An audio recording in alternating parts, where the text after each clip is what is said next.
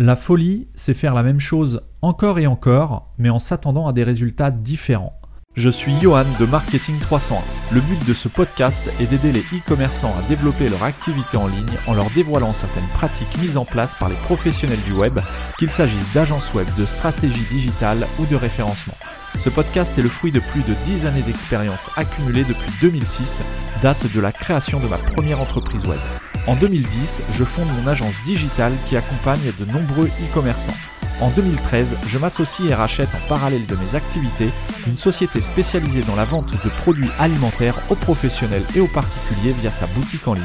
Sur Marketing 301, je partage avec vous les outils les plus efficaces. J'échange également sans filtre avec d'autres professionnels, je cherche à découvrir leur parcours, les outils qu'ils utilisent au quotidien et je tente de décrypter leur façon de penser et d'organiser leur journée.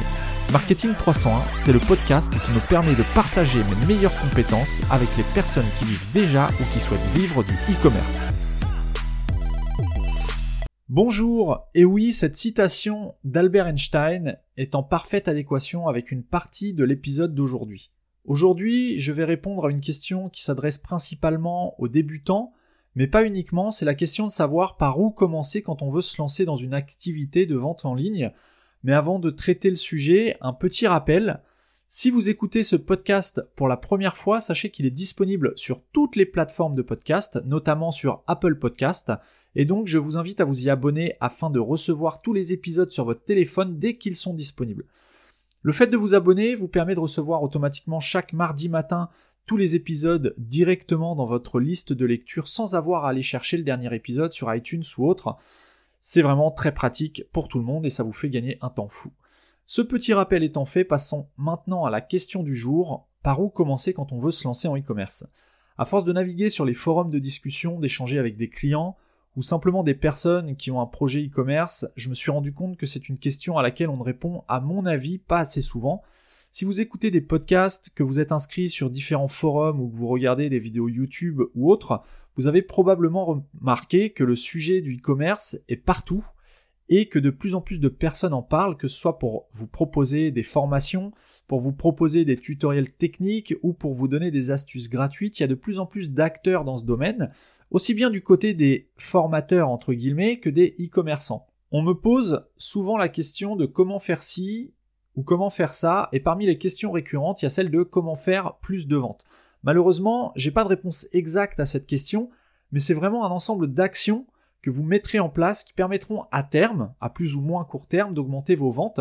Très souvent, je me rends compte que les personnes qui me posent ce genre de questions sont en fait au tout début de leur projet et n'ont pas véritablement d'expérience dans le domaine du e-commerce.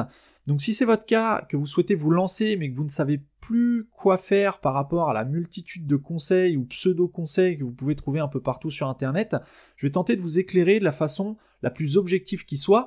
Et si en revanche vous êtes déjà e-commerçant euh, et que la seule question de savoir comment se lancer n'est plus d'activité pour vous, cet épisode va probablement vous permettre de répondre à d'autres questions au sujet de votre activité actuelle. Donc restez bien attentifs. Avant toute chose, quand on veut lancer un projet, qu'il s'agisse de e-commerce ou non, il faut un minimum étudier votre marché. Étudier votre marché, c'est simplement répondre à une question de base qui est de savoir s'il y a suffisamment de personnes potentielles intéressées pour acheter le ou les produits que vous souhaitez vendre. Alors il ne s'agit pas de rentrer dans une démarche complexe d'étude de marché, mais simplement de sonder un peu le terrain de façon à savoir un minimum où vous mettez les pieds en étudiant votre marché, vous devriez avoir une vision sur le volume de clients potentiels, mais aussi sur la concurrence existante. Pour avoir une idée de votre volume de clients potentiels, il y a plusieurs outils qui sont à votre disposition. Vous avez notamment le plus connu et celui qui sert de base à la plupart des outils similaires, c'est Google Keyword Planner. Disponible sur Google AdWords. Pour accéder à cet outil, vous devez vous inscrire gratuitement sur Google et créer un compte AdWords. Alors je mettrai tous les liens en note de l'épisode. Euh, sur marketing300.net. Vous avez également les outils Keyword Tool euh, et Uber Suggest euh, qui permettent de faire ressortir plusieurs informations sur des expressions ou des séries d'expressions avec notamment le volume de recherche mensuel et c'est ce qui va nous intéresser ici. Si par exemple vous souhaitez vendre des cartes de visite en métal, faites une recherche sur l'expression carte de visite en métal sur l'un des, des, trois outils que je viens de vous citer, puis observez le volume de recherche mensuel. Le volume de recherche, c'est en fait le nombre de personnes qui recherchent l'expression chaque mois sur Google.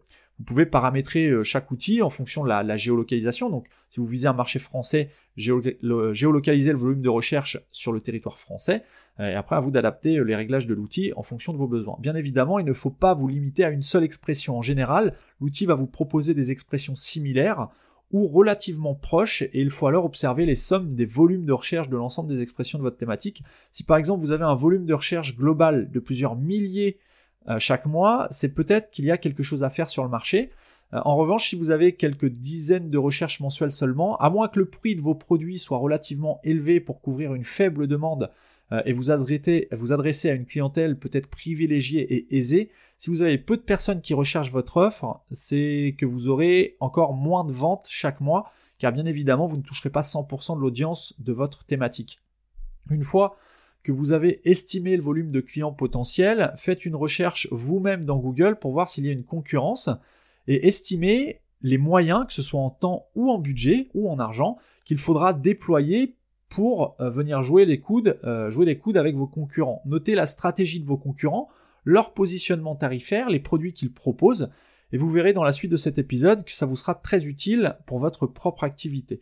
Une fois que vous avez une bonne estimation de l'état global de votre marché, il va falloir choisir comment déployer votre boutique en ligne. Donc avant de créer votre site, vous allez devoir définir un nom de domaine. Je ne vais pas m'étendre sur ce sujet puisque c'était l'objet de l'épisode de la semaine dernière, à savoir comment trouver un bon nom de domaine pour son site. Et si vous souhaitez en savoir plus sur cette question, je vous invite juste après cet épisode à vous rendre sur marketing301.net slash 17 pour avoir tous les détails. Au passage, en vous abonnant à Marketing 301 euh, sur Apple Podcast, vous pourrez avoir directement accès à tous les anciens épisodes. Fin de la parenthèse. Donc pour choisir la solution qui propulsera euh, votre site, vous avez trois solutions. Soit vous voulez lancer rapidement votre site, vous ne voulez pas vous prendre la tête avec tout l'aspect technique d'un site e-commerce, l'hébergement, la création du site, le nom de domaine, etc.. Auquel cas, vous pourrez choisir une solution SaaS comme Shopify, 42 Store ou autre, il en existe plein sur le marché. Soit vous ne souhaitez pas gérer un site de vente, mais simplement vendre en ligne. Auquel cas, vous pourrez simplement vendre par l'intermédiaire de places de marché comme Amazon, Cdiscount et toutes les places de marché les plus connues. Et enfin, soit vous souhaitez construire un business solide, donc vous souhaitez être propriétaire et maîtriser les tenants et les aboutissants de votre activité, auquel cas vous pourrez choisir de construire votre projet à partir d'une solution open source comme PrestaShop, Magento ou Commerce ou autre. Sans rentrer dans le détail de chacune des trois solutions, retenez que si vous choisissez de vous lancer avec une solution SaaS, ce sera plus simple, moins coûteux au départ, vous n'aurez pas l'aspect technique à gérer, par contre, vous ne serez pas réellement propriétaire de votre business, mais simplement locataire d'une plateforme qui permet à votre site de fonctionner, et vous n'aurez probablement pas la possibilité de mettre en place certaines personnalisations, que ce soit des personnalisations techniques ou graphiques en lien avec le type de produit que vous commercialiserez. Notez que sur ce type de solution, vous ne pourrez pas faire appel aux prestataires de votre choix, en tout cas pour des interventions techniques si vous en avez besoin. Euh, vous ne pourrez pas intervenir sur le code source de votre site dans la mesure où le code source ne sera pas accessible. Et pour que votre site continue de fonctionner, il faudra que vous soyez abonné au système en question et donc vous devrez payer un abonnement récurrent, que ce soit mensuel, trimestriel ou annuel, en fonction du service et du niveau que vous aurez choisi. Pour la solution des places de marché comme Amazon ou autres, eh bien là non seulement vous êtes totalement dépendant du bon vouloir de la plateforme sur laquelle vous proposerez vos produits, mais en plus vous ne serez ni propriétaire ni locataire de quoi que ce soit. Sachez que même les personnes qui achèteront vos produits ne seront pas vos clients, mais les clients de la place de marché choisie. Donc les clients d'Amazon, par exemple, avec la plupart euh, du temps une interdiction d'après les conditions d'utilisation, de démarcher directement les personnes qui auront acheté vos produits. Enfin, bon, vous le savez certainement, si vous avez écouté les épisodes précédents de Marketing 301, je suis plutôt favorable à la troisième solution qui consiste à développer votre projet de façon plus lente mais aussi bien plus solide en utilisant un CMS open source. Dans ce cas, la création de votre site, euh, de votre site prendra plus de temps, coûtera plus cher, surtout si vous confiez cette tâche à un prestataire, mais vous serez aussi le seul maître à bord et les possibilités techniques ne seront en fait limitées que par votre imagination et le budget que vous allez consacrer à votre projet. En choisissant de bâtir un projet sur une solution open source, rien n'empêche d'utiliser la puissance d'Amazon en parallèle de façon à démultiplier votre impact, euh, que ce soit en termes de vente ou en termes d'image, puisque sur Amazon, votre nom est également noté en dessous de vos produits, enfin des produits que vous avez mis sur Amazon. Une fois que vous saurez à partir de quelle solution créer votre site e-commerce, euh, bah, vous n'aurez plus qu'à mettre en place un système et une offre commerciale différenciante. Alors je dis vous n'aurez plus que, euh, c'est pas aussi simple que ça, mais là on voit vraiment les grandes lignes d'un lancement euh, de projet e-commerce. Bien évidemment, on va pas rentrer dans le détail, je suis pas en train de créer votre projet pour vous, mais je vous voilà, je, mets en avant les, gros points sur lesquels vous devez porter votre réflexion avant même de commencer la première ligne de code ou de vous abonner au premier service. Donc au moment de l'étude de marché, vous avez normalement pris connaissance du volume de clients potentiels et de l'existence ou non de la concurrence. Donc si vous n'avez pas de concurrence, euh, vous posez pas de questions, foncez, vous êtes le seul, donc euh, allez-y. Si en revanche il y a une concurrence, d'autant plus si elle est forte, il est important d'élaborer une stratégie qui va vous permettre d'apporter quelque chose de différent par rapport à vos concurrents. Il ne s'agit pas simplement de vendre moins cher, parce qu'à ce jeu-là, lorsqu'un nouveau concurrent arrivera, bah à son tour, il lui suffira de vendre encore moins cher que vous pour se différencier de vous. Et au final, la thématique sera, on peut dire, cramée, puisque chacun ira de son tarif de plus en plus agressif au détriment de la marge. Et comme vous le savez, euh, c'est la marge qui fait que vous gagnez de l'argent. Bref. Donc plutôt que d'entrer dans une guerre de prix, essayez d'imaginer un processus de vente qui diffère de la concurrence et proposer le même produit de façon différente. Par exemple, si vous vendez du matériel et accessoires pour les animaux domestiques, comme les chats, les chiens, et autres, plutôt que de proposer juste un catalogue de colliers, de laisses, de gamelles et de jouets en tout genre, proposez euh, quelque chose, un système dans lequel vous allez, vous allez vendre non pas des produits physiques, mais plutôt des abonnements anniversaires, par exemple. Euh, par exemple, en, plus de vendre exactement comme vos concurrents les produits et accessoires divers, proposez à vos prospects un abonnement récurrent qui leur permette de recevoir de façon mensuelle, alors ça peut être euh, je dis mensuel, mais ça peut être trimestriel, semestriel, annuel, ou simplement à certaines occasions où vous aurez ou que votre client aura défini, euh, de leur vendre des produits. Par exemple, vous pourriez proposer à vos clients de recevoir un cadeau d'anniversaire surprise pour leur chien une fois par an, en plus de ce qu'ils achètent déjà sur votre site, moyennant un abonnement euh, récurrent sur votre service. C'est qu'un exemple, je ne sais même pas si ça existe déjà ou non, mais c'est pour vous expliquer ce que j'entends par offre commerciale différente. enfin, avant de vous lancer, essayez de savoir où se trouvent vos clients potentiels. Euh, parce qu'il va falloir acquérir du trafic. Il va falloir que vous sachiez où aller chercher vos prospects. Pour cela, que ce soit en B2B ou en B2C, donc que vous vous adressiez à des professionnels, à une clientèle de professionnels ou de particuliers, il y a trois canaux majeurs. Il y en a un peu plus dans la réalité, mais les trois principaux, ce sont les réseaux sociaux, le référencement naturel et le référencement payant. Pour ce qui est des réseaux sociaux, vous devez savoir où sont vos clients. Est-ce qu'ils sont plutôt sur LinkedIn, sur Instagram, sur Facebook, sur Twitter ou ailleurs? Et pour tenter de deviner là où ils sont, vous pouvez essayer d'estimer l'âge moyen de votre audience et d'en déduire une ou plusieurs plateformes sur lesquelles votre audience pourrait se trouver et y être présent, que ce soit de façon communautaire ou via la publicité, comme les pubs sur Facebook par exemple. Si par exemple votre audience, vous vendez des produits qui sont à destination euh, d'un public euh, relativement jeune, euh, disons entre, entre 15 et 20 ans, eh bien il y a de fortes chances que cette audience se situe plutôt sur Facebook et Instagram que sur LinkedIn, qui est plutôt à vocation professionnelle. vous pouvez également acquérir du trafic via ce qu'on appelle le SEA, pour Search Engine Advertising.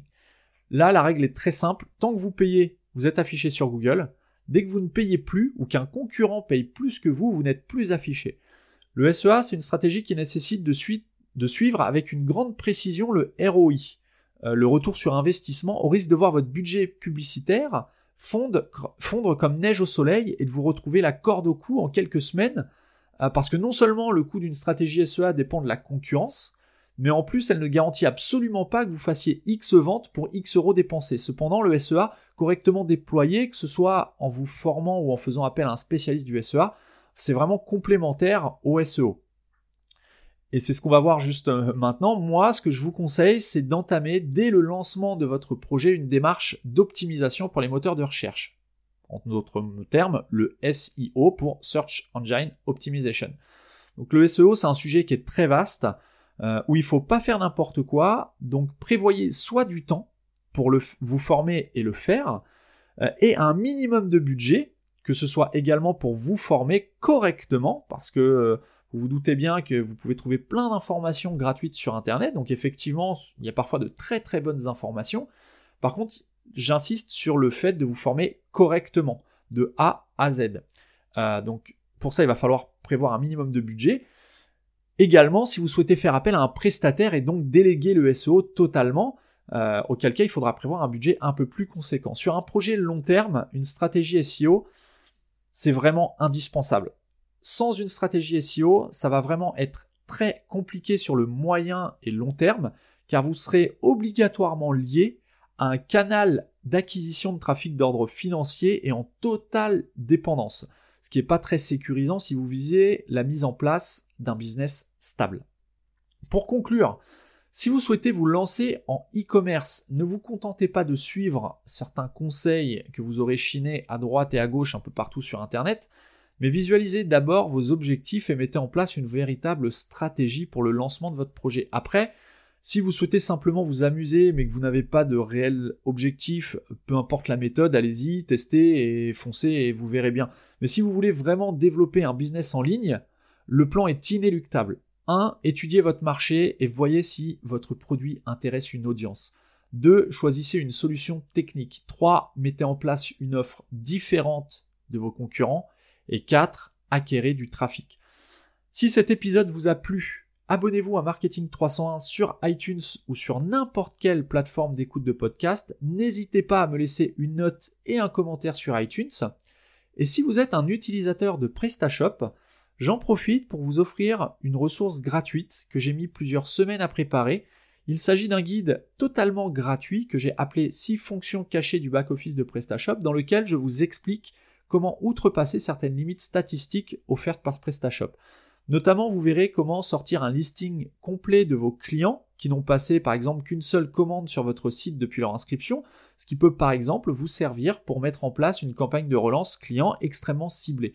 Vous pourrez également découvrir comment extraire la liste complète des produits de votre site ainsi que toutes les images de chaque produit sans module supplémentaire euh, dans le cadre d'une migration de site par exemple. Bref, je pense que c'est un guide qui va vous permettre, si vous êtes encore une fois utilisateur de PrestaShop, qui va vous permettre d'aller chercher au fin fond des statistiques de votre boutique et vous guider sur des méthodes de relance que vous n'exploitez probablement pas encore aujourd'hui. Pour télécharger ce guide, rendez-vous sur marketing301.net slash PrestaShop. Sur ce, je vous souhaite comme d'habitude une excellente semaine et je vous donne rendez-vous la semaine prochaine pour un nouvel épisode de Marketing 301.